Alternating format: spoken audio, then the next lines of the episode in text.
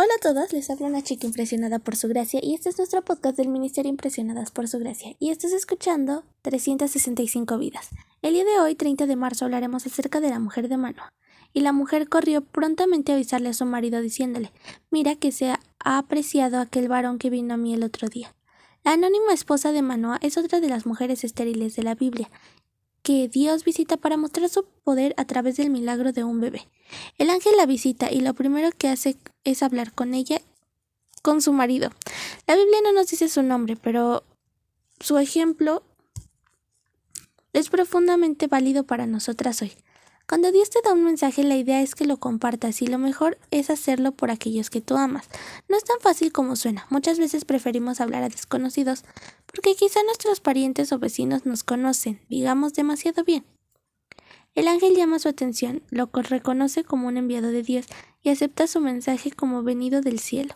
Hay mensajes que queremos oír, hay otros que debemos escuchar. En ambos casos debemos reconocer su origen y actuar en consecuencia. Si el mensaje tiene origen divino, nuestra reacción debe ser la obediencia. El ángel dio las instrucciones precisas. Los, lo que a aquellos les tocaba no era no era otra, no era comenzar a discutir si lo hacían o no, si les parecía o no una buena idea, si les iba a ser fácil o difícil de cumplir. No intentar entender los motivos profundos con los que llevaron el Señor a realizar tal declaración. Lo que debían hacer era tan solo obedecer. Con nosotros no es diferente. Nuestra posición de desobediencia frente a la voz divina no tiene asidero. Es pura rebeldía, muchas veces escondida detrás de los conceptos, palabras, ideas, teorías, etc. En realidad es pura rebeldía, que crece en nuestro ser inclinado desde nuestro nacimiento hacia el pecado.